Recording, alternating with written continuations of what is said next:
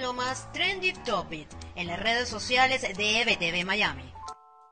Comienza una nueva semana y estas son las tendencias más populares de este 8 de febrero en Venezuela, Estados Unidos y en el mundo. Este lunes los carnavales se viralizaron, pero no precisamente por las fiestas, sino por las innumerables críticas de usuarios de las redes sociales contra el régimen, por la flexibilización de la cuarentena con la excusa del feriado, lo que para algunos será el detonante de nuevos focos de contagios en el país que ya contabiliza más de 130 mil casos y 1.200 fallecidos. Ecuador también se convirtió en noticia en Venezuela.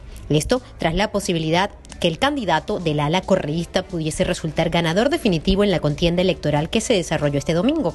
Y es que el candidato opositor Guillermo Lazo colgó un mensaje en sus redes sociales este lunes, en donde advertía que no reconocería tal triunfo hasta que no se escrute el 100% de las actas. En tanto, en los Estados Unidos el Super Bowl sigue siendo tendencia, pero esta vez ya no por los campeones o las curiosidades del espectáculo deportivo más esperado del año, sino por la etiqueta posicionada en las redes sociales que decía que el Super Bowl era un potente esparcidor. Esto haciendo referencia al COVID-19 y lo que podría registrarse como casos positivos en las próximas semanas como resultado de las celebraciones durante este 7 de febrero. Y lo que también se mantiene en la cúspide de las redes es la inversión hecha por Tesla, la empresa dedicada a la fabricación de autos electrónicos que ahora ha invertido más de un millón de dólares en la compra de bitcoins, detonando el valor de la criptomoneda a 44 mil dólares por moneda. Y con esto finalizo este reporte sobre lo más trendy de este lunes 8 de febrero.